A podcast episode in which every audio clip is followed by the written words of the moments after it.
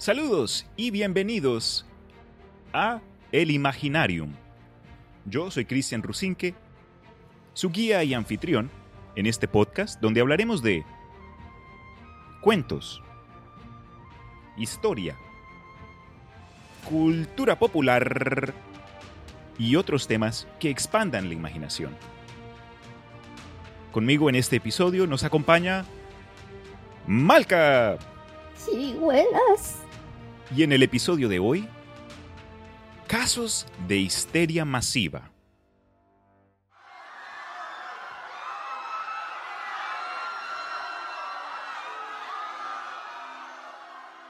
La historia es algo que ocurre con el paso del tiempo, incluso ahora mismo. Aunque no de forma consciente, estamos viviendo por momentos históricos de toda variedad e importancia.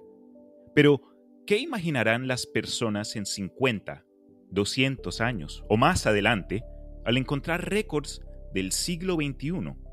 Específicamente al analizar nuestros miedos y pánicos colectivos.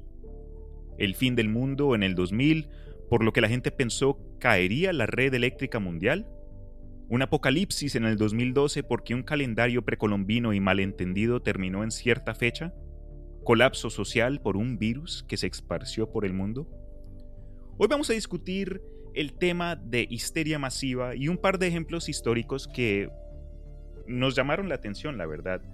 Pero en sí, ¿cómo definirías tú el término, Malca? histeria masiva, porque también tiene varios nombres.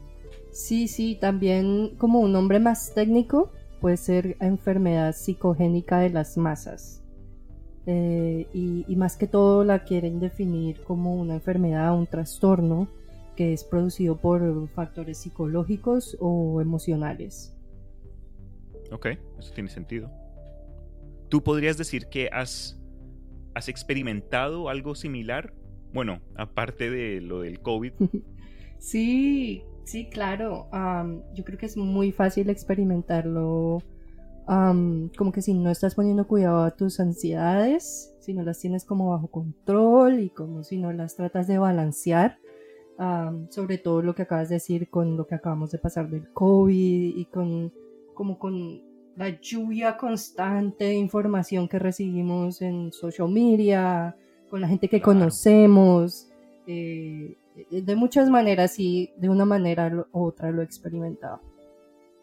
Sí. Nosotros como especie, bueno, yo podría decirte que no, no creí en lo del fin del mundo en el 2012, pero sí, eh, sí me preparé hasta cierto punto con libros de sobrevivencia urbana y que otros eh, eh, autores y listas de cosas que hacer eh, en, el evento tal de que algo fuese a ocurrir a, tu alrededor, cómo ah, encontrar comida, cómo sobrevivir básicamente. Cosas que la verdad entraron por un ojo y salieron por el otro porque ya se me olvidaron. Pero me acuerdo que en el momento yo ya en mis, en mis 20 yo me, yo me las daba del man despierto. Yo sé lo que está pasando, man. Todo es un truco. El Illuminati. Creo que nos ha pasado a todos en cierto sentido. Pero cuando se habla de histeria masiva, es importante reconocer como que los factores que nos hacen a nosotros como especie, seres humanos, ¿no? Nosotros somos muy de, de estar en grupo, nosotros somos algo social. Y si no nos damos cuenta, despertamos y, nos da, y, estamos como que al frente de un precipicio porque todo el mundo ya estaba ahí. Es como que seguimos a los demás de forma... Ya, ya llaman, es preciso, preciso. Entonces es, algo que vamos a ver más adelante mientras discutimos un par de ejemplos que, que preparamos los dos, que puede encontrarse cierta correlación, pero uh, hay unos ejemplos que pues también son interesantes en sí porque la verdad no, no, no caen en la norma. Durante el verano de 1999 ocurrió una de las ah, amenazas más grandes a la empresa de Coca-Cola en Europa, cuando alrededor de 100 personas en Bélgica se enfermaron después de tomar de la bebida ocurrió una investigación y se dieron cuenta que en sí esto terminó causando un daño de 200 millones a la empresa y hasta una prohibición de varios días en otros países europeos. Si bien el examen de los lotes contaminados mostró que habían como que trazas de dióxido de carbono y fenol, eh, dos científicos belgas especularon que los productos contaminados producían una cantidad mínima para causar el tipo de efectos físicos que estos estudiantes reflejaron. Y como que en conclusión se dice que básicamente fue un caso de histeria colectiva y pues terminó causando como que este, este, este coso en este coso terminó afectando a la compañía de Coca-Cola y la gente cree que fue tan impactante por lo de la eh, ¿cómo se llama esta miércoles? El, el, el, ataque de vacas locas. Entonces, eso fue como que, no sé si te acuerdas, yo, yo en ese momento... No, no, no me acuerdo. Ok, eh, a finales de los 90 había mucha, mucha noticia eh, acerca carne contaminada que terminaba causando deterioro cerebral en las personas. Terminó siendo que en ciertas partes del mundo habían granjeros o no sé, gente que, cuida vacas, que molía partes de vacas y se las alimentaba a otras vacas y ellos habían como que bichos, no sé cómo explicarlo bien, pero se contaminaron. Y las, vacas, caníbales. básicamente. Okay. Y la gente que se comía estas vacas que tenían este, este bicho, les ocurría lo mismo. Era como un gusano que se les metía en el cerebro y un parásito. exacto. Entonces, después de eso ocurrió este, este, esta situación de 100 personas que terminaron enfermándose con Coca-Cola y aunque muchos pensaron que no, eso fue a propósito o estaban siendo eh, envenenados o lo que sea, no, no fue el caso. Entonces, una situación donde por unos pocos se malinterpretó o se ex, exageró. Entonces, e, esa para mí, sí, se me hizo interesante porque hasta tenía explicación. Fue algo que pudimos investigar y hay récords para ello y nos dimos cuenta que la verdad no fue tan grave como la gente pensó en, en el momento. Ok, ok, eso fue como un pánico que se regó también en cierto punto. Puede que algunas de las personas sí hayan sido lo suficiente sensibles para que les afectara lo que estaba en la bebida, pero también a medida que la gente empieza a oír los rumores, entonces ahora les empieza a afectar. La parte psicológica es bien, bien tremenda, ¿no? Como, como los estudios que hay del efecto placebo, que desde que tú creas una cosa, entonces te puede empezar a afectar hasta cierto punto. Y, y exacto, este es un fenómeno bien interesante precisamente por eso, como el poder de la mente. El efecto placebo es algo también muy, muy curioso, pero sí, ese fue como que el primer, primer dato, la primera historia que quería compartir contigo. Eh, ¿Qué tienes tú? Ah, yo tengo un caso que pasó más o menos en el 2006. Había una novela para puertos o para teenagers que se llamaba Fresas con Azúcar y la transmitieron en Portugal. Y pues tuvo mucho éxito en, la edad a la que le estaban haciendo como el, mercadeo. Y resulta que en uno de los episodios los personajes principales eh, se enfermaban y tenían síntomas como dermatitis, náusea, ah, dificultad de respirar, eh, cosas así. Resulta que al día siguiente y a los días siguientes de que salió ese episodio al aire, empezaron a reportar en los colegios más de 300 estudiantes y de 14 colegios diferentes los estudiantes han desarrollado los mismos síntomas que en el episodio. Sin embargo, pues esto es algo que sabemos ahora. En el momento lo que pasó fue que hubo un pánico por parte de las autoridades porque pensaron que había un virus tremendo esparciéndose por la ciudad. Oh, Entonces cerraron los colegios y empezaron a, como en todos estos casos siempre se hace una investigación, ¿no? Y, siempre cuando se llega como, es casi por descarte que se llega al diagnóstico de, pánico colectivo, porque primero tiene que venir un médico y decir, sí, no le está pasando nada, eh, ninguna de las condiciones, digamos, que le hayan diagnosticado previamente está en realidad explicando por qué tiene estos síntomas. Y en fin, cuando una vez hicieron su investigación, descubrieron que al parecer fue un efecto psicológico que tuvieron todos esos niños. Todos esos pubertos. Ah, después de que vieron ese episodio. Vea pues. Wow. No. Ojalá pasara algo como que te ves algo en la tele, ah, te volviste millonario, todo bien, ay, sí, ojalá Empiezan a salir billetes de los bolsillos. Oh, no, doctor, me siguen saliendo billetes de 100. No, terrible. Sí. Imagínate ser millonario, pero tienes que vomitar toda la plata que vas a usar. Te salen sencillo. y son pennies, sí. Es muy, es muy loco que tantos de estos casos sean como en los colegios, ¿no? Sí, eh, yo no, pues no preparé mucho al respecto, pero otra historia similar que ocurrió en una escuela fue en África, si mal no recuerdo, donde ocurrieron una serie de casos en una escuela católica de solo niñas, ah, donde una tras otra comenzaron a desarrollar una risa histérica que no podían calmar de ninguna forma e incluso hubiesen habían casos de, estudiantes que tuvieron que regresar a casa e incluso en casa permanecían con esta risa perpetua. Eh, en esta investigación, de nuevo, no, no preparé mucho acerca de esta historia en particular, pero si mal no recuerdo, en esta no hubo explicación y fue algo que terminó siendo diagnosticado como histeria masiva o colectiva. Pero con lo impresionables que son los jóvenes, yo me acuerdo siendo yo tan tonto en ese momento, me imagino que hubiese estado ahí también con ellas, riéndome, cualquier cosa para poder regresar a casa. Claro, además de que en ese momento sus cerebros ni siquiera se han terminado de desarrollar, ah, es, es, es, se, da, se da para que además, mientras estuve leyendo encontré que también podría tener como un origen evolucionario.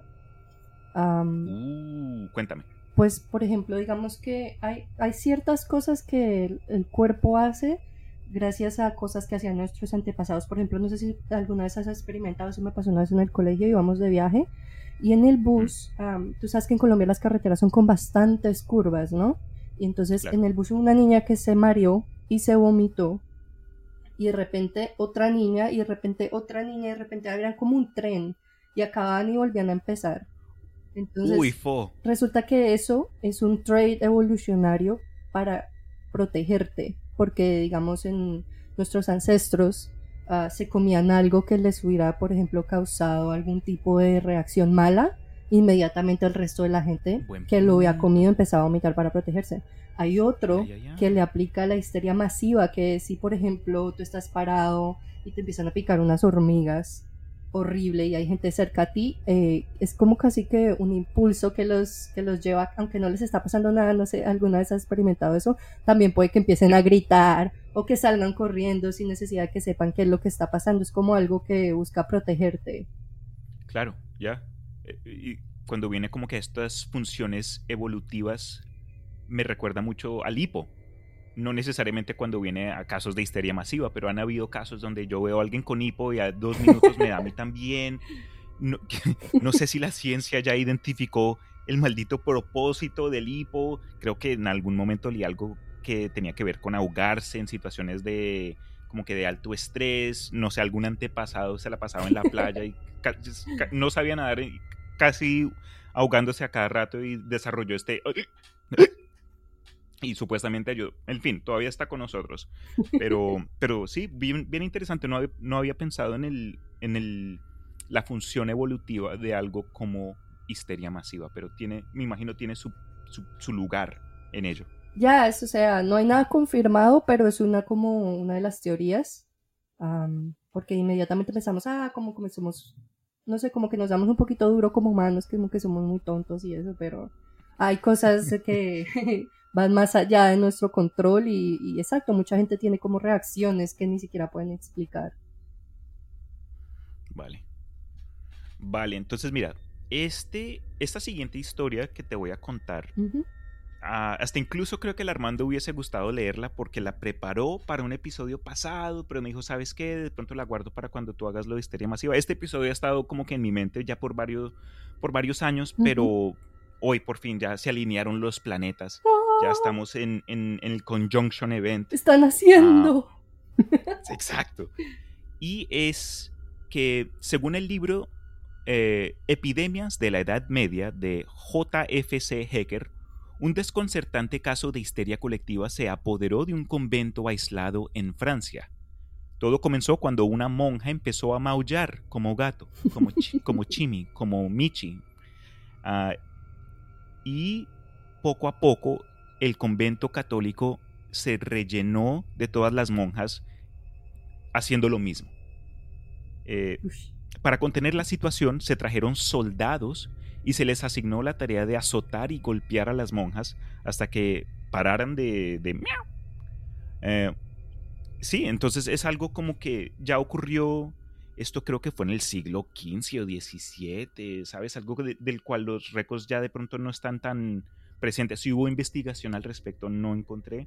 Bueno, tampoco es que busqué muy, muy detalladamente. Además, imagínate la investigación de la época, que tanto podrían en realidad habernos dicho. ¡Brujería! ¡Eso huele a bruja! los gatos son de las brujas, me hacen el favor y los queman.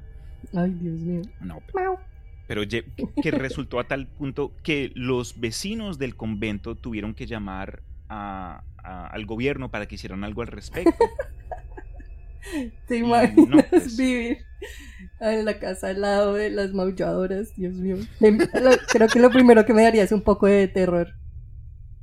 Claro, no, explicárselo a alguien, tienes a la, mamá de tu esposo que vive en otro pueblo, que viene a visitarlos. Ah, es que tienen que una guardería de gatos al lado. No, es un convento católico. Ah, cierto, sí, tiene todo sentido, claro, of course. o explicarle eso como al, al agent del 911. Sí, ¿cuál es su emergencia? Mm. Señor, las monjas de al lado no dejan de maullar. Y escucha eh, ¿Cuántas bebidas se ha tomado? ¿Qué, es, ¿Qué marihuana se está inyectando? Me hace el favor. Drugs are bad. No hagan drogas. A ver, ¿qué más? Ah, entonces, mira, un caso similar ocurrió en Alemania durante el siglo XIV, cuando las monjas comenzaron a morderse entre ellas.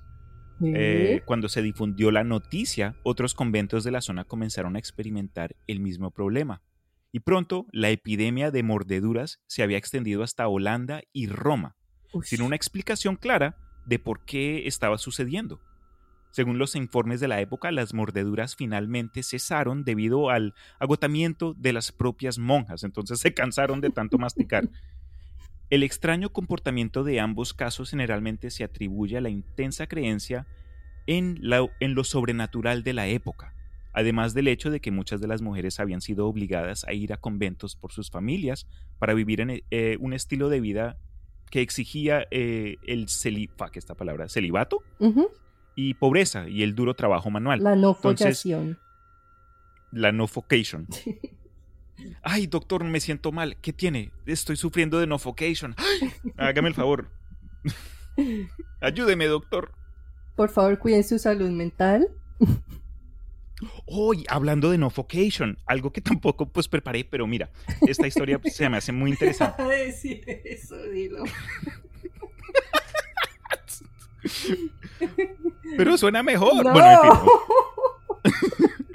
mira, eh, hay una serie, hay una serie de televisión. Eh, esto es algo histórico nuevamente y me lo comentó mi pareja Sam fue como que me rellenó un poquito más la historia y tiene que ver con el trato de mujeres en los tiempos pasados, cuando se les eh, esperaba de que vivieran en casa, que criaran los niños, que cocinaran a todo rato, que solo vivieran en... Bueno, todavía ocurre hoy día, ¿no? Pero en, en, tiempos pasados, cuando las mujeres comenzaban a rebelarse o cuando después de tanto fucking...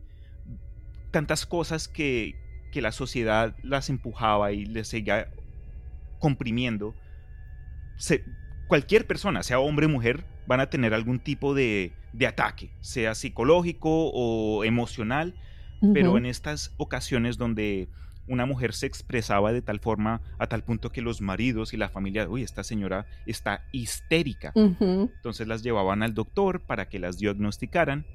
Y he aquí el desarrollo del vibrador. En el momento, no me acuerdo cuándo, la verdad, después de la última historia que mencioné fue que recordé este, esta anécdota, fue que un doctor desarrolló como que un vibrador para curar la histeria.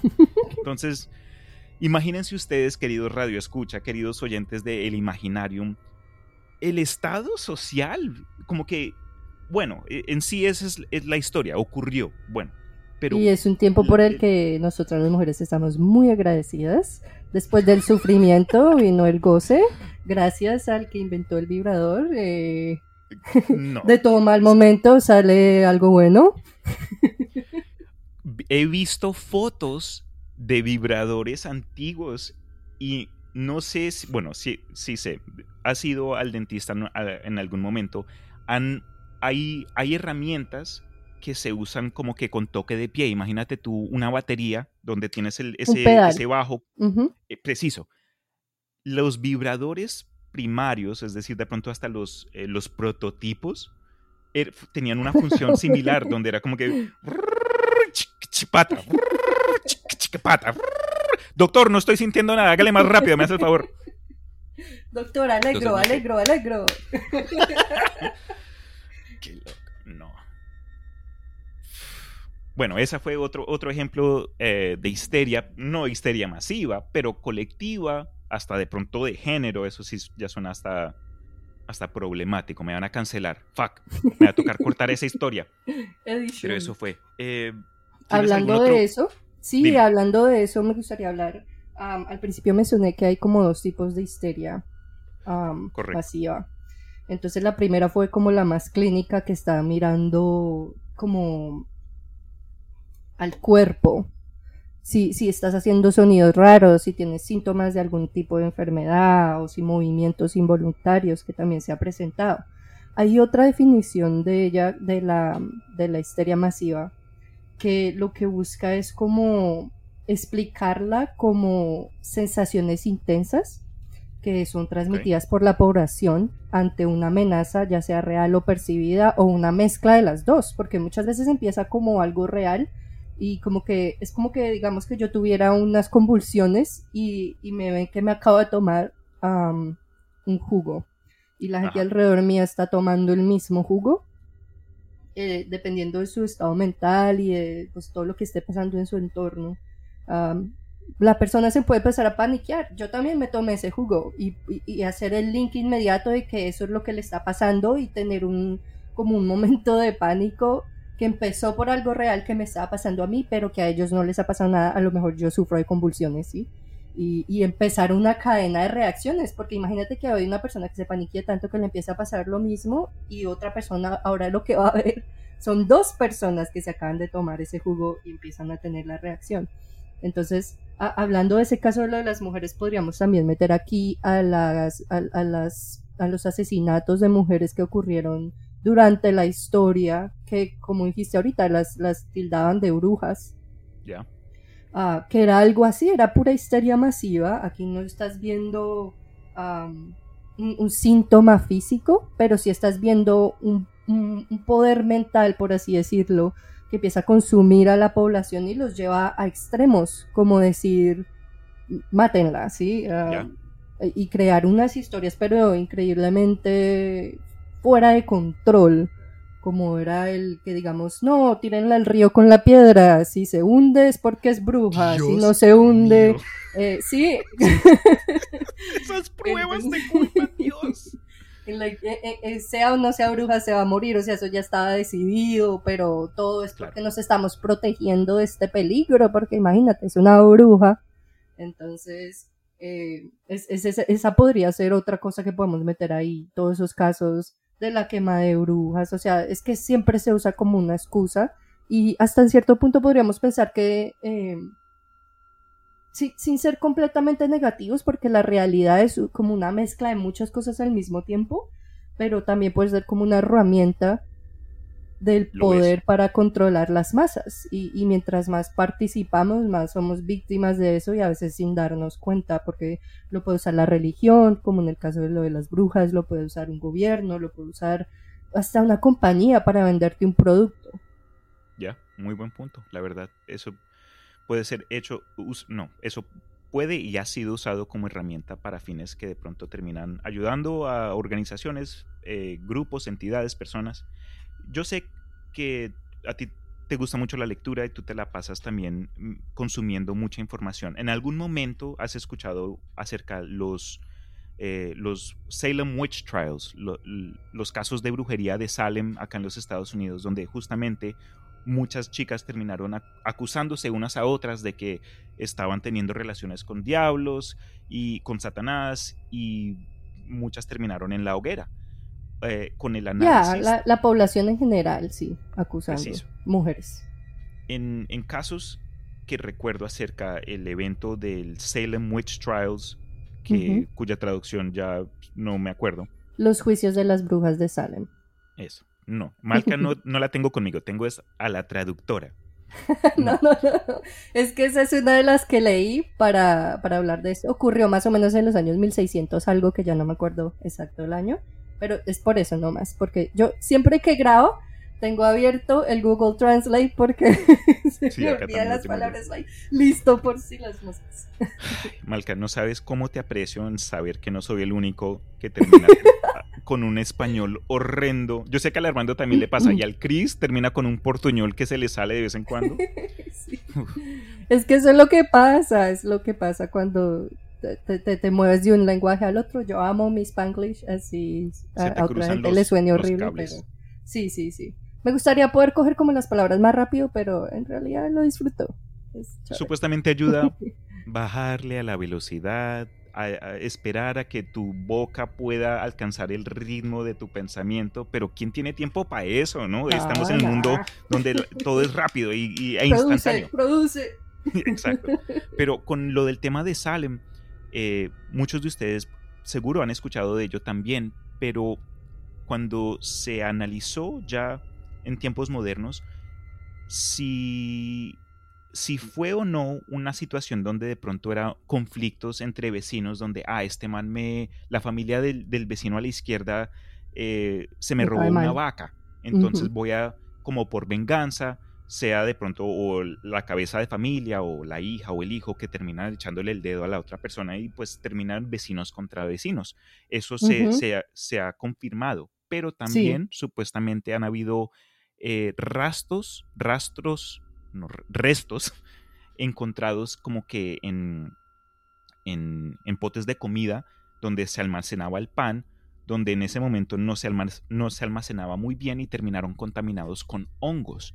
Entonces hay otra, otra serie de, como que de expertos, entre comillas, que atribuyen este, estos casos de histeria a pan contaminado. Entonces, no solo eran como que situaciones donde alguien se está tratando de vengar en otra persona porque, no sé, eh, le rompieron la ventana cuando los niños están jugando fútbol, pero también situaciones donde alguien pensó haber visto o escuchado o interpretado una voz demoníaca o yo no sé qué cosa. Ahí está la profesora Enrique volando en una escoba, pero la verdad no, es una mosca. Entonces, eh, estos casos de histeria masiva y algo que vamos a encontrar a través de los, de los cuentos que estamos compartiendo es que pueden ser atribuidos a una variedad de cosas. No son, no son fáciles de explicar, pero hay varias cosas que podrían darnos eh, contextos al por qué terminaron siendo como hicieron. Sí, claro, claro. Hasta el día de hoy todavía hay mucho debate, por lo que te decía antes de que cuando diagnostican histeria masiva o histeria colectiva es casi por descarte. Y todavía hay muchos profesionales que no acuerdan. Ahí dicen, no, pudieron haber factores biológicos, factores, lo que dijiste del moho, por ejemplo, de, los hongos en el pan, eh, es que hay muchas cosas jugando al mismo tiempo. También puede haber oportunismo, puede haber una persona de verdad enferma y, y, una persona, lo que dijiste en la familia, que no le guste otra persona y, ah, fue ella, ya yo la vi, me miró mal y pasó por enfrente de mi casa un segundo antes de que este otro se enfermara. O sea, cosas circunstanciales. Tienes en eso acuerdo contigo. Es, es, es más complejo de lo que, de lo que pensamos. Y, y para lo de las brujas, imagínate que uno pensaría que eso es algo del pasado, pero en el 2020 en Somalia uh, ejecutaron a un hombre por brujo. Eco. La comunidad.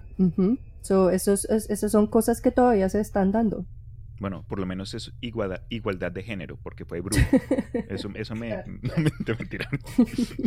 Eh, hablando pues entonces de, las clases de cosas que pueden llevarle a uno a, a, pensar de que un evento tiene eh, algo de como que de histeria masiva salpicada en ella, es una de las funciones ya nuestras como especie que tiene que ver con la asociación.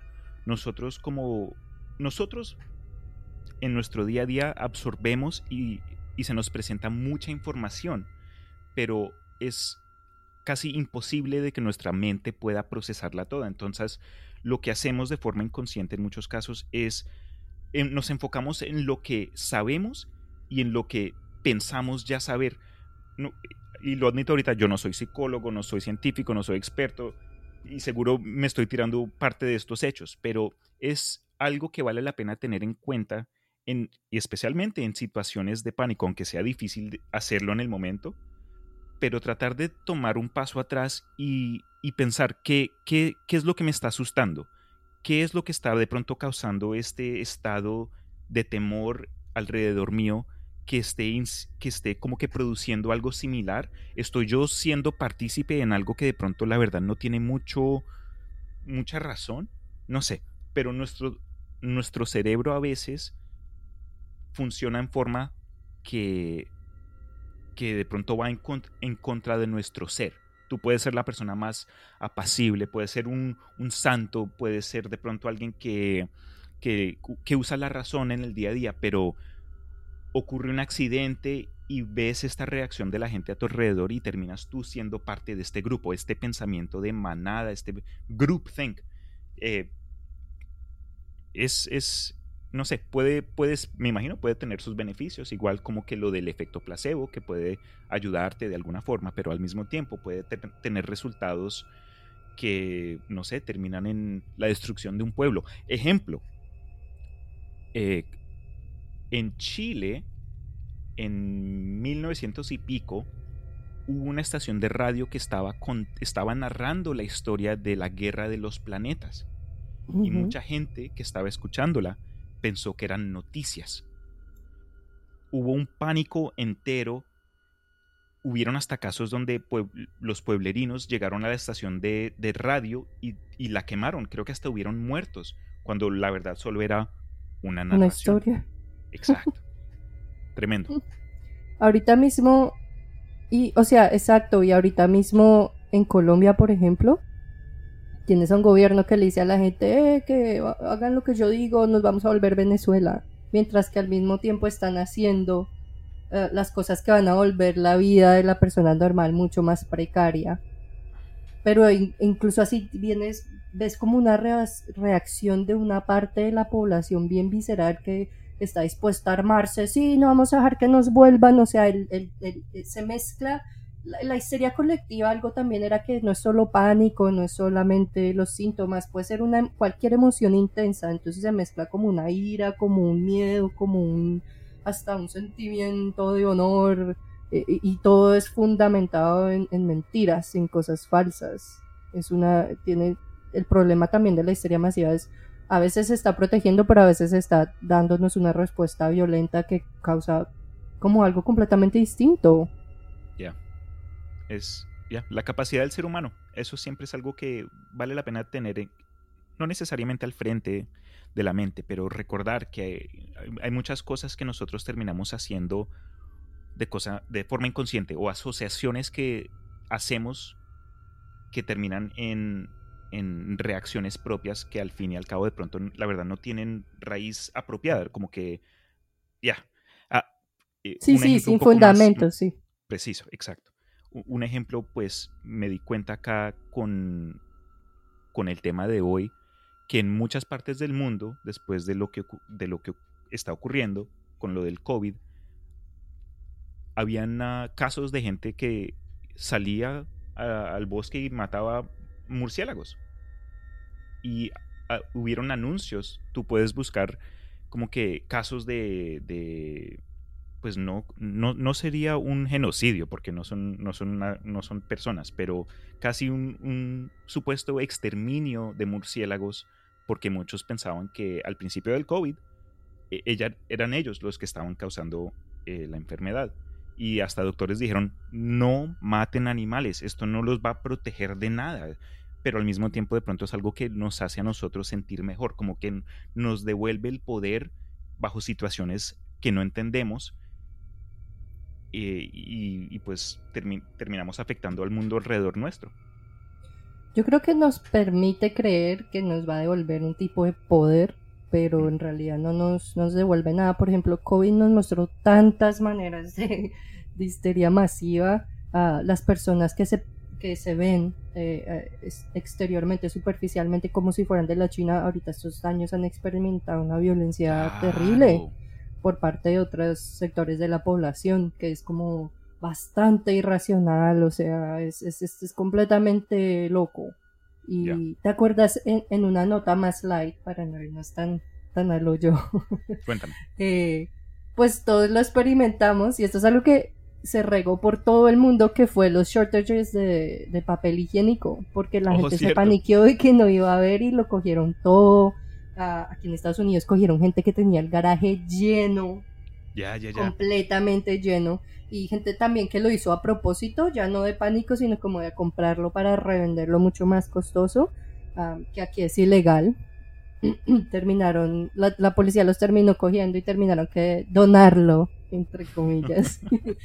Eh, y, vimos, vimos muchísimos casos de eso. Ahorita estos dos años ha sido puro pánico colectivo definitivamente. Algo que me, sí me gustó con respecto a la historia del papel higiénico es que en ciertas situaciones, cuando la cosa ya se estaba mermando, hubieron ejemplares, es decir, eh, personas que trataron de devolver sus 500 y pico de compras de papel higiénico, pero las tiendas como que no, no importa si tienes el recibo, no vamos a, no vamos a aceptarte esto. Con este te vas a limpiar hasta que cumplas 100 años. Y los hijos de tus hijos. sí, esto va a ser parte de la herencia familiar. This is your legacy. El papel bollo de los Rusinque. Este papel era de mi bisabuela. y ahora te lo paso a ti, hijo. Ok, mira, comparto contigo entonces un otro ejemplo de histeria colectiva que de pronto muchos pensarán no cabe, pero me dices tú a ver qué opinas al respecto. Dale, dale.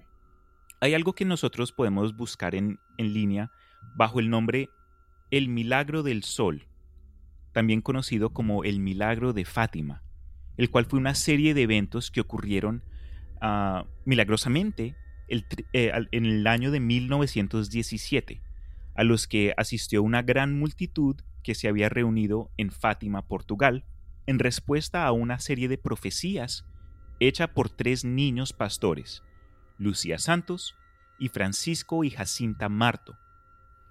Esto es una historia totalmente interesante, es algo como que tiene ángulos y resultó en hasta participación del Vaticano.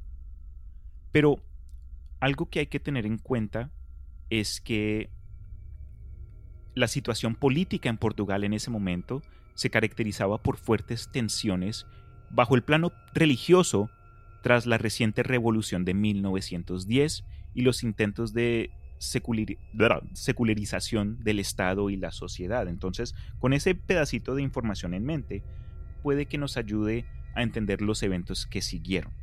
Entonces, comenzó con estos tres eh, pastorcitos que dijeron haber visto a una señora en un campo eh, donde tenían a sus rebaños. Y esta, esta señora, ellos dijeron era la Virgen María, pero para ellos era la Virgen de Fátima. Y poco a poco ellos comenzaron a esparcir como que la noticia de que estaban siendo visitados por alguien que las otras personas no veían y hasta vieron eh, reportes de ellos teniendo conversaciones, si mal no recuerdo, con, con nada. Hasta que eventualmente la, Virgen María la Virgen de Fátima les dijo, ok, quiero que se encuentren conmigo el 13 de octubre en este lugar específico. Y para ese entonces ya se, ya se había vuelto eh, noticia eh, nacional. Entonces, la estimación del número de personas presentes eh, alrededor, termina siendo como alrededor de 300.000 y 40.000, según uh. Abelino de Almeida, escribiendo para el periódico portugués O Século. Ah, también hay reportes de hasta 100.000 estimados por otras fuentes de información. Según muchos testigos, después de, después de un periodo de lluvia, las nubes oscuras se rompieron y el sol apareció como un disco opaco y giratorio en el cielo. Se decía que era significantemente más como que apagado en comparación a la luz normal y que proyectaba colores de todo tipo mientras viajaba y zigzagueaba por el aire. Eh, luego, supuestamente los testigos informaron que su ropa, previamente mojada por la lluvia, repentinamente quedó seca. No todos los testigos informaron haber visto el sol bailar, como se fue reportado, y hasta varias personas dijeron no haber visto absolutamente nada. Según eh, un escéptico que dijo, una vieja fotografía en blanco y negro del evento milagroso del sol eh, demuestra nubes de lluvia oscuras detrás de algunos árboles y el sol asomado. Eh, ciertamente no hay nada en la, en la, fotografía que está mencionando este escéptico que indique eh, un evento climatológico o un acto de Dios, pero obviamente cuando se habla de esta, esta prueba, esta fotografía es, es, una imagen estática, entonces la verdad no hay mucho que se pueda comprobar.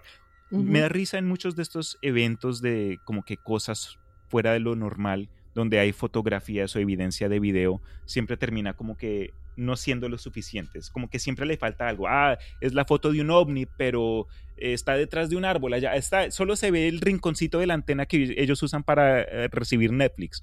Pero es un ovni, sí, es conveniente. Exacto. Eh, entonces, este evento, a ver. Eh, este evento como dije, tuvo varios eh, ángulos porque hasta el Vaticano envió emisarios para revisar la validez de lo que ocurrió y fue otorgado el título de milagro. Entonces fue algo que hasta la Iglesia Católica en el, en el, punto más alto reconocieron. Parte de lo que a mí me terminó gustando más de la historia es que supuestamente de los tres niños durante todo, durante todo este evento de lo que ocurrió tuvieron visiones y supuestamente partes de estas visiones se volvieron o se cumplieron de acuerdo a ellos. Eh, la última sobreviviente creo que fue una de las chicas que alcanzó a una edad ya, ya adulta y dijo que y ella había reservado el último eh, la última visión y bueno se los dejo a ustedes los interesados si les llamó la atención esta historia échenle un vistazo, busquen al respecto. O si me le cagué el cuento, corríjanme ahí en los comentarios de, de, del Imaginarium en, en, Instagram para, pues, para tenerlo ya claro. Pero en esta, en esta situación vemos algo que mencionaste tú, de el poder de histeria, aunque no necesariamente negativa, siendo de alguna forma encapsulada por una organización, en este caso la religión. Y y una organización que se beneficiaba. Preciso. Y como mencioné en cierta parte, es algo que, convenientemente estaba eh, al frente de la población dado a los eventos del tiempo.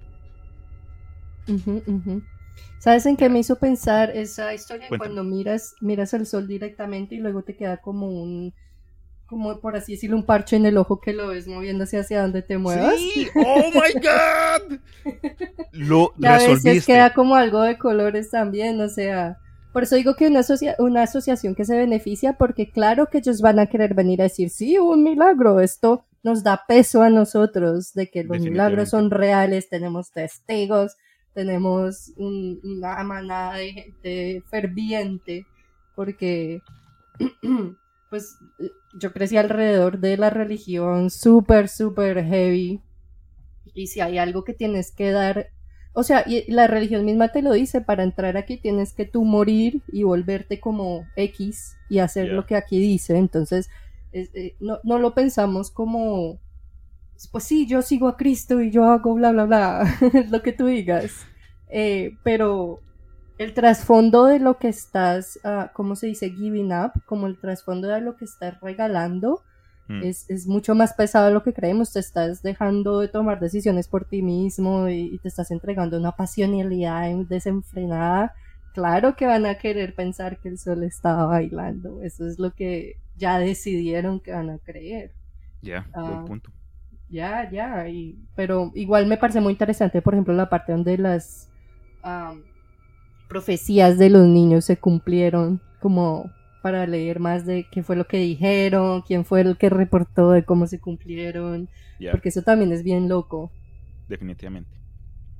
Cuando viene, eh, yo igual que tú, eh, pues crecí en Colombia y la religión es como que está en par en par con el fútbol. El fútbol, el sexo y la religión son como que algo que cada vez que yo viajo siempre me terminó como que asombrado de que, fuck, Dios. pero es fácil, especialmente en esa clase de entorno, acudir al, a que otra persona tome decisiones por ti. Yo lo he mencionado anteriormente y pues lo cuento acá. Yo fui a un colegio cristiano y en un momento yo llevé un libro de El Señor de los Anillos al colegio y lo dejé en el parque mientras estaba en recreo, después no lo encontré y eventualmente me llevaron como que a la oficina de la rectora y me dijo, encontramos este libro, tiene tu nombre, porque fue un regalo que me habían dado, entonces yo tenía propiedad de Christian Rosink. Y me, me, me, hicieron un ultimátum, ¿no? Como que te lo damos, te lo devolvemos si lo quemas. Entonces es es una, es una de esas cosas, y, y, habían mucha gente, muchos de mis compañeros de clase donde hubiesen dicho, ay, qué bien, súper, si quieres te ayudamos a quemarlo, esto fácil, lo hacemos juntos, como que tomémonos de las manos, por Cristo, todo bien, ah, pero de no poder darse cuenta que de pronto era como que algo, una lectura, era entretenimiento, no tenía nada que ver con la diseminación de de puntos satánicos de, o de tratar de chocar con los, con, los ideales del colegio fue simplemente error mío. Y es más, yo sé que es error mío porque no tuve que haberlo llevado desde un principio, pero me quedó, me, dejó sorprendido la fácil, la facilidad de otros miembros de, de mi clase para decir, ah, súper, lo quemamos y ya, en lugar de, pero perdón, si esto, ¿por qué? Claro, claro. Es que es duro. y además son otros chinos también indoctrinados. Y, yo no sé, yo no, yo no creo que tú tengas la culpa, tú eres un niño feliz de que le acaban de regalar un libro y lo quiere llevar al colegio, pero también por parte de las autoridades del colegio es como una ignorancia que ya decidió que todo lo que no abarca a lo que yo considero normal es malo, porque si hubiera leído la historia, si se hubiera informado un poquitico, yo también viví eso muchísimo.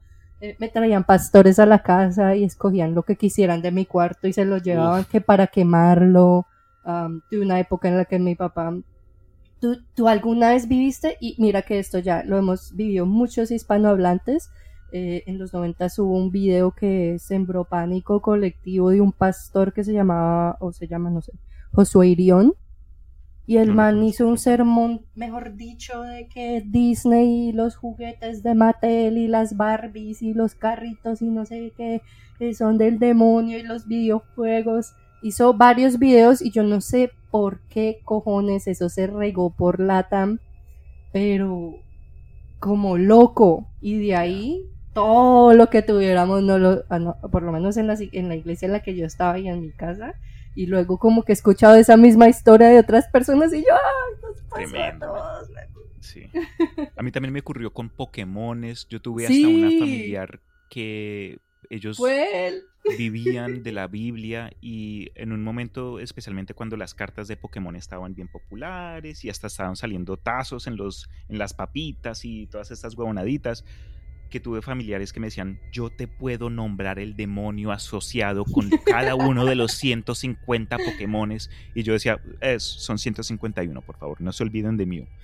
Pero entonces es, curioso, es para mí de un punto de pronto eh, sociológico, es interesante ver como que la situación económica, la situación del país o del, grupo, porque no puede ser algo a gran escala como un país entero, un continente, o algo más eh, centrado en, eh, a veces en partes rurales, en partes eh, separadas del resto de la sociedad, donde de pronto la información no fluya de, forma tan, tan libre o tan, tan fácilmente. Hoy día para nosotros entrar al Internet y confirmar algo es sumamente fácil porque tenemos computadoras de bolsillo que oprimimos dos botones y ahí tenemos el Google, el Wikipedia, el CNN, el Caracol Noticias, el lo que sea. Pero por experiencia creo yo que, por ejemplo, cuando se habla de histeria colectiva o histeria de pronto ya individual, la falta de información o hasta incluso la falta de querer aceptar información sí. es, es, parte de la, de la, ecuación.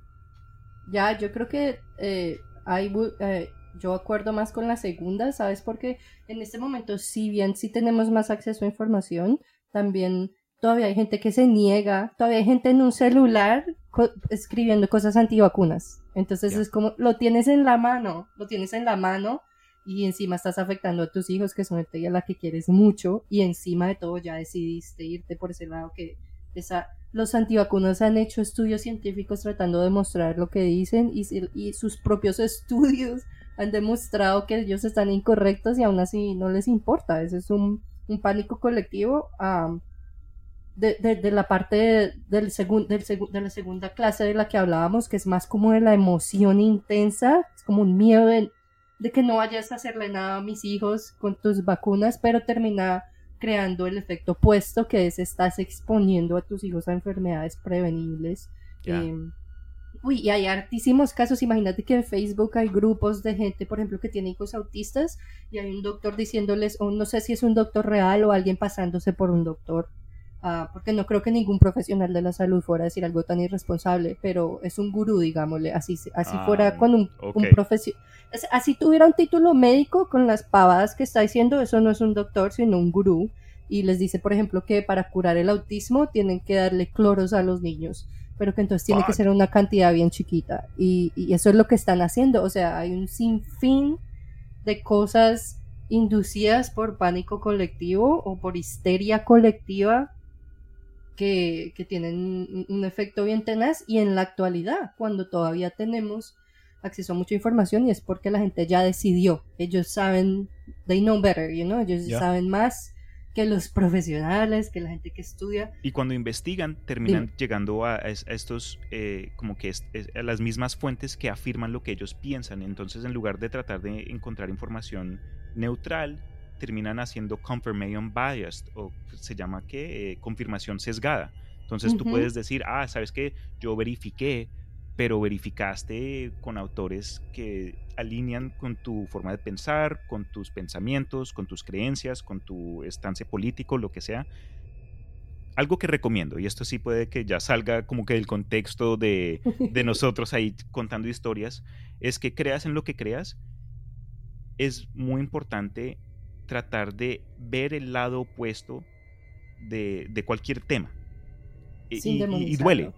Duele de, como que de pronto admitir que puedes estar erróneo, pero no creo que es algo que deberíamos hacer más a menudo, de darnos la oportunidad de estar en el eh, incorrectos e investigar eh, el otro punto de vista. No es cuestión de tratar de convencerte, no, tiene nada que ver con cambiar de opinión, pero es más para ver sí, ver qué están diciendo eh, eh, los demás y el por qué. No tienes tú que cambiar tu estilo de vida, no tienes tú que comenzar a, afectar a tus hijos o a tu familia, pero solo tratar de aprender. Me parece excelente lo que dijiste, de acuerdo 100%. Y, y lo único que le añadiría es, a veces pensamos que las opiniones que tenemos y, que las personas que piensan diferente a nosotros están erróneas y si no están erróneas quiere decir que nosotros estamos erróneos. Lo cual, acuerdo contigo, no tiene nada de malo. Lo malo de estar erróneo es seguir diciendo que no, porque si estás erróneo, lo más bonito del mundo es darse cuenta y cambiar de opinión y ya.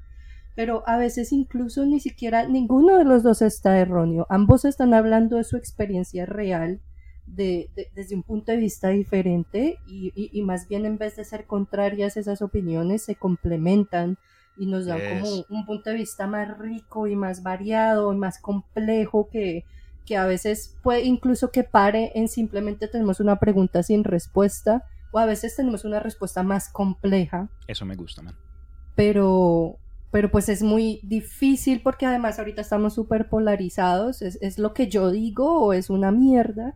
Entonces es como de, dar un, paso atrás y, y, respirar y dejar tanta emocionalidad, mirar los hechos y, escuchar a la otra persona y, poder decir, ¿sabes qué? No acuerdo contigo ni cinco, pero ok, podemos seguir adelante. Y al menos ahora sí sé lo que tú piensas y no sigo con la idea de lo que yo creo que tú piensas y te demonizo y eres una mierda y una porquería cuando en realidad en realidad puede que en tu vida, exacto, en tu vida puede que tengas circunstancias que te dan ese tipo de perspectiva exacta, que digamos que sí está errónea, pero, o sea, es que el mundo es mucho más complejo de lo que queremos presumir y, hay personas que no pueden escapar de un tipo de pensamiento, mucho menos con violencia, así sea verbal o con esa emocionalidad tan fuerte, lo que hace la gente es que construye una barrera aún más alta y en vez de ayudarlos los atrapamos más en pensamientos culos, entonces es como la respuesta siempre es la educación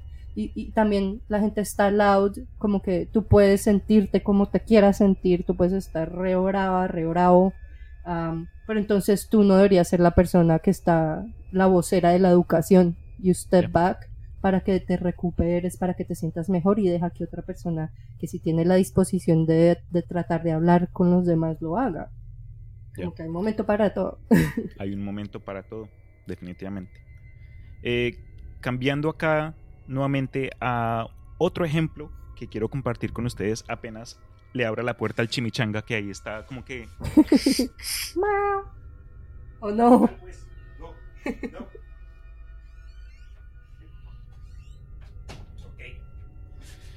Eh, Por favor, no vuelvas maullando. Terminamos el episodio aquí. Ah, miau, miau, miau, miau, miau, miau, miau, miau, miau, miau, A mí me da mucha risa pensar en los sonidos. Hay, sí, no, no, no me acuerdo el término, pero la forma que la gente interpreta sonidos, como que en inglés el perro dice que. Sí. pero en español es guau, guau. ¿Perdón? En fin.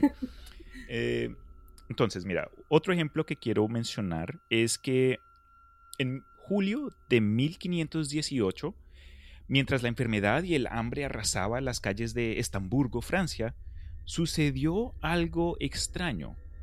Una mujer llamada Trofea comenzó a bailar. Después de una semana, otros se habían unido a ella.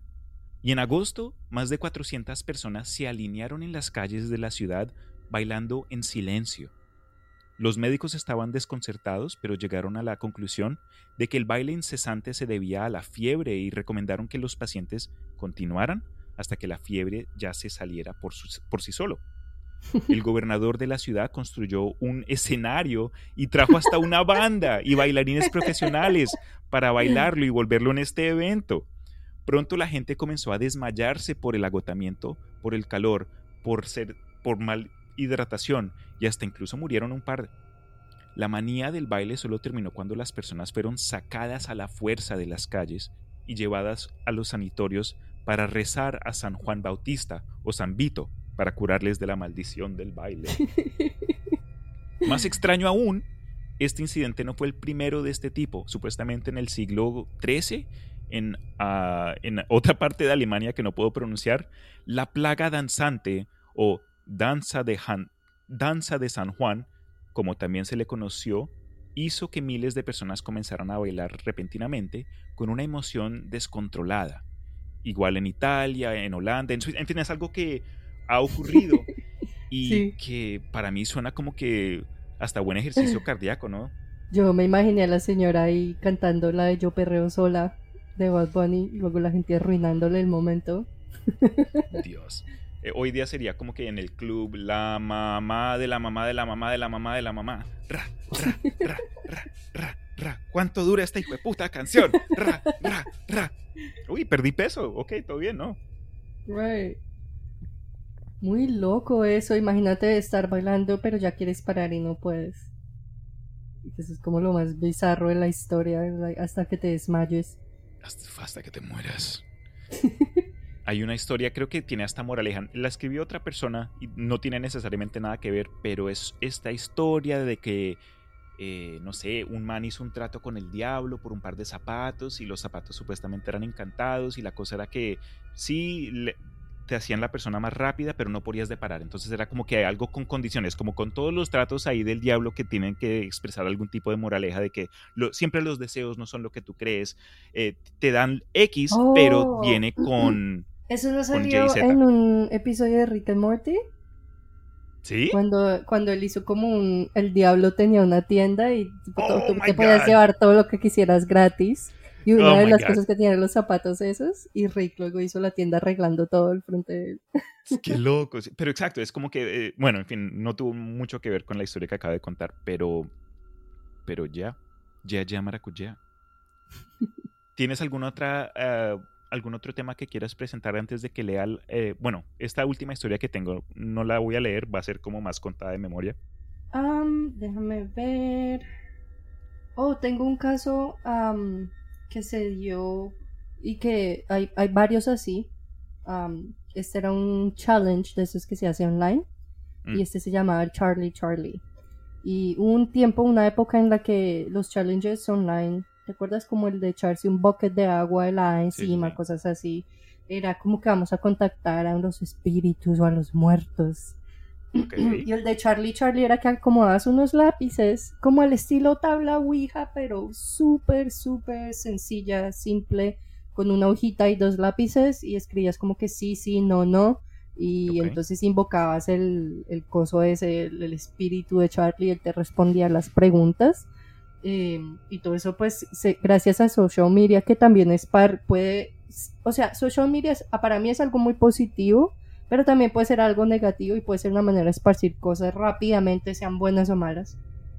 Y este tipo de cosas se esparcieron y otra vez volvemos a los colegios. Fueron niños los que más se paniquearon si las respuestas de lo que estaban preguntando sí se les daba. Entonces pensaban, uy, sí, contacté el espíritu. Y hubieron hasta niños hospitalizados del ataque de pánico tan tremendo que les dio pensar que sí habían logrado contactar un espíritu. Y mientras leía de eso encontré que también hay casos así con gente jugando con la tabla Ouija que de, un momento a otro les entra el pánico y, terminan en un hospital. Exacto. Hay que tener cuidado con eso. No hemos ni tocado el aspecto de, social media, del Twitter y que el Instaface y que el MyBook y lo demás. Pero es, cierto lo que dices. Eh, eh, creo que en papel es algo que se puede usar para bien eh, mantenerte en contacto con seres queridos. Nos, tú y yo que pues vivimos acá en los Estados Unidos, tenemos a seres queridos por allá. Uy, Dios, ni me recuerdes tratar de hacer llamadas internacionales con esas tarjetas que una 5, 5, 10, 10, 11, 15, 27, y después le das la vuelta y otra serie de 50 dígitos y después marcas el número. Entonces ayuda como que a reducir distancias pero al mismo tiempo ha presentado la, avenida para presentar datos. Hasta muchos podrían decir que los podcasts son otro ejemplo de ello, donde tienes la oportunidad de expresar ideas y conceptos más fácilmente que de pronto en el, hace 50 años, hace 100 años no, no hubiesen sido tan, tan accesibles. Entonces hay que tener cuidado con eso de ambas maneras porque, porque puede, puede, puede afectar tu vida de forma inesperada. Yo personalmente el Facebook lo cerré porque ya estaba agotado de seguir viendo como que noticias, entre comillas, y estos eventos de, gente que la verdad ni conocía. Entonces yo dije, ¿para qué? ¿Para qué? Minimizo esto, eh, evito tanta, tanta, tanta hora pegado en, en, pantalla porque trabajo enfrente de un computador y después paso otras seis horas plasmado enfrente de mi celular. Entonces tampoco ni contribuía a mi salud mental ni mi desarrollo personal, porque también uno en, pegado a, un aparato de estos. Ya, ya, yo también pienso que con respecto a eso lo que hay que hacer es muy responsable, eh, ser honesto, si quieres ya no usarlo porque eso te hace mucho bien, no lo uses. si lo vas a usar, sé muy inteligente porque ya sabemos, o sea, eso ya es como common knowledge, como algo que todo el mundo sabe que hay corporaciones que usan eso, hay algoritmos que usan eso para vendernos cosas, para hacernos sentir ciertas cosas, porque cuando estamos en un sentido mucho más emocional, tomamos decisiones sin pensarlas. Y son, pues, benefician, benefician a las personas que estén tratando de hacer plata de eso. O sea, eso es lo que hacen las compañías. Algunas son Ivo, malas, algunas simplemente están tratando de hacer plata, lo que sea. El caso es que la responsabilidad también está un poco en nosotros mismos y, en controlar eso. A mí me gusta mucho social media para, por ejemplo, encontrar artistas, encontrar todas las cosas que me interesan a mí. Pero pues sí, tienes que tener cuidado en lo que estás haciendo porque te puede consumir hasta cierto punto y también eh, te puede, lo que dijiste, por ejemplo, los canales de noticias, eh, de dónde viene la información que te están diciendo, o sea, tienes que ser un poco más crítico y es, es, es una labor, mejor dicho, poder estar ahí y que estés segura o seguro o segure, sino que te cuides. Definitivamente. Bueno, Malcation, el, el, último relato que quiero compartir contigo es algo del que me di cuenta hace muy poco, pero la verdad cayó como anilla al dedo. Y tiene que ver con una parte de la historia en los Estados Unidos. También me imagino que ocurrió algo similar en otras partes del mundo, pero alrededor de 1800 habían muchas familias y muchos casos donde poco a poco morían gente en tu casa. Podía ser una familia de ocho personas, eh, de pronto muere uno cuando era niño, pero después comienzan a morir más con síntomas similares y en esos entonces era fácil, especialmente en partes ya mm, separadas de, de ciudades y de centros de información y de desarrollo, donde se pensaba que eran actos de vampiros pero no vampiros como los reconocemos nosotros, que sale el man ahí con... No, era como que más... ¡Muérdela! El vampiro. Pero eran como que vampiros más etéreos en lugar de físicos, era como que este sentido de espíritu que eh, acosaba a, una familia. Y era raro de que se sentía tan conectado al lineaje de, de las personas, porque te la pongo de esta forma. Hubo un ejemplo de un señor que se llamaba John Brown que perdió a todos los miembros de su familia. Eran como cinco chicos y su esposa y el único que sobrevivió era él. Y él era alguien que no se, se, se, metía mucho a la superstición, pero el resto del pueblo donde él vivía decía, oye, hay algo debajo de tu casa y está causando que los, tus seres queridos regresen tras la muerte y afectan a los demás. Y para curarlo o para identificar esta posible fuente, tenían que desenterrar los restos de su familia para verificar si alguno de estos cuerpos mostraba señas de que había estado activo. Y esto lo podían reconocer eh, con, cuando el cuerpo todavía tenía algo de, de color, todavía tenía pues eh, sangre en el corazón incluso, y se inventaban toda clase de remedios. Ah, toca sacarle el corazón, después toca darle, toca voltear el cuerpo, porque ellos pensaban que cuando, por, no sé, por la noche o algo así, este espíritu salía de, del cuerpo y del ataúd y regresaba a la casa a chuparle la esencia a, a los que todavía estaban en la tierra. Terminó siendo tuberculosis. Y lo frustrante del caso era que para ese entonces la teoría de los gérmenes ya era conocimiento aceptado por gran parte de la sociedad científica, pero lleva en sí el concepto de la ciencia práctica, porque aunque sí habían estos, estas nuevas ideas y estos conceptos acerca de lo que está causando enfermedades, que antes pensaba uno, ah, es que era, Dios estaba bravo conmigo y nací sin una pierna. No, era, ok, de pronto un rastro genético, yo no sé qué cosa, una, you know. Pero entonces, em, lo curioso es que este individuo, el señor John Brown, actual, eh, sobrevivió lo suficiente para ver la vacuna de la tuberculosis que oh. terminó matando a toda su familia. Ah, pero hoy, hoy día, y es algo que no se encuentra mucho, pero se han encontrado cementerios de, de, ese entonces con ataúdes al revés o con ataúdes antivampiros donde se crean como que de forma para que si el espíritu no saliera o están pintados en rojo porque yo no sé, aparentemente el color afecta al, bicho este que no salga y te chupe la vida. otro ejemplo de con respecto a la información o la aceptación de información, porque incluso los pueblerinos sabían o entendían que algo, alguna clase de explicación estaba ahí en el área, en las ciudades, pero no era algo que ellos tenían prácticamente, no era ciencia que los afectaba a ellos de forma positiva. Entonces hubo un movimiento social para crear más clínicas y esparcir esta, esta clase de información para ya comenzar a sacar eh, o de que la gente saliera con estos pensamientos que pues que han estado con nosotros por mucho tiempo, pero es una cosa eh, mantener tus creencias, porque mi papá lo hacía, mi abuela lo hacía, el abuelo de mi abuelo lo hacía, mis antepasados lo creían, entonces yo creo en él también. Y otra cosa totalmente en aceptar desarrollos y ver que de pronto ambas cosas pueden vivir las unas a las otras sin perjudicarte a ti o tus seres queridos. No sé.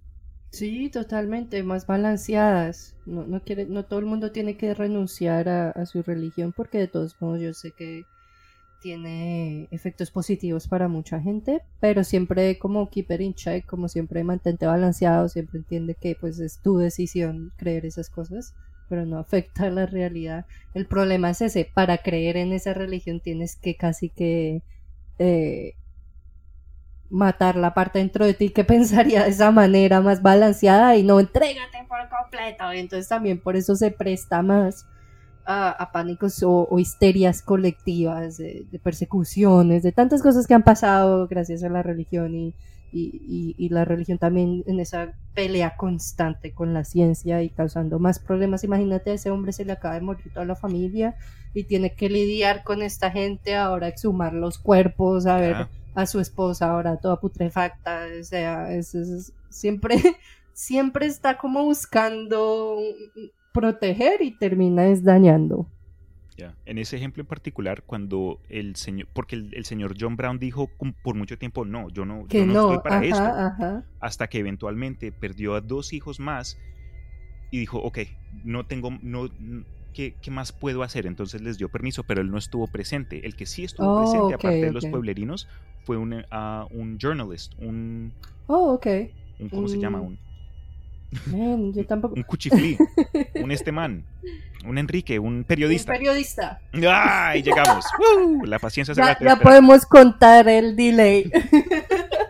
Pero sí, llegó un periodista y, escribió y hasta publicó en varias noticias. Por eso fue que el conocimiento de los vampiros de Nueva Inglaterra de 1800 terminó esparciéndose hasta nivel sensacionalista, que me imagino hasta ayudó a empujar estas creencias de, antaño.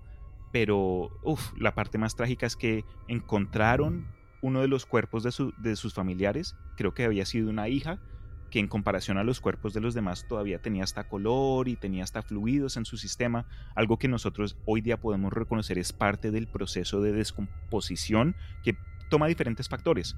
Entonces, eh, el periodista dijo que le sacaron los órganos, le hicieron, le cortaron la cabeza al cuerpo y creo que hasta le sacaron el corazón y lo quemaron, hicieron una clase de, bálsamo y el último hijo que le, quedía, que le quedaba al señor le dijeron, tómate que esto. comer. ¡Ay, tuvieron no! Tuvieron que convencer al joven, pero el man se murió en menos de un año. Uy, no. Pero bueno.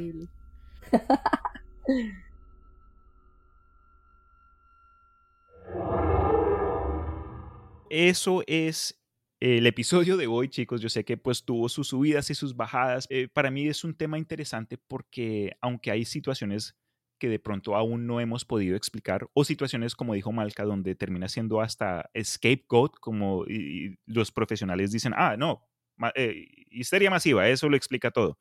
Todavía hay mucho que podemos aprender, no solo del pasado, pero de nosotros mismos, nuestra forma de pensar y, ojalá nos ayude de pronto en los 50, 200 años o más adelante a, evitar caer en, los mismos, eh, en esos mismos patrones.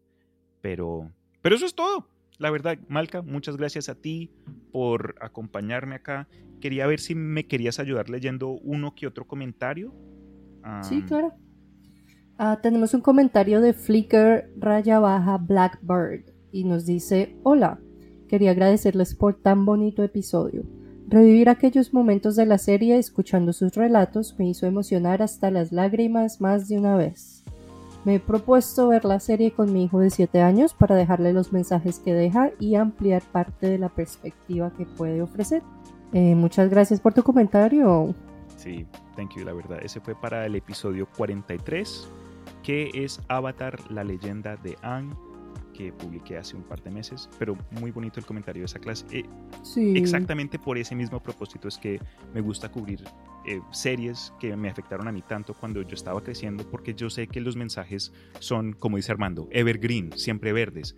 Tú puedes tener 10, 50, cualquier cantidad de años, pero si hay un mensaje que de pronto tú puedas extraer, chéverongo que lo puedas compartir con tus seres queridos, con la siguiente generación. Entonces, gracias por compartir eso. Em, yo quiero leer acá también otro mensaje que también llegó por Instagram acerca del episodio número 45, que es Calabozos y Dragones. Y es un comentario que viene de Vanessa Hendricks, nuestra amiga que también ha, ya ha participado varias veces. Dice, el mejor intro ever. Y las colaboraciones ni se diga. Nunca he jugado Calabozos y Dragones, ni idea de qué trataba, pero sabía que existía y punto. Pero muy buen podcast, informativo y entretenido. Lejos de lo que me imaginaba que era el juego. Vanessa, gracias. A ver. Y había algo, ¿sabes qué? Me, me acordé de fuck. No. Ay, ¿dónde está? Ah, y pues un comentario más que quiero leer. Ah, no, ahí lo encontré.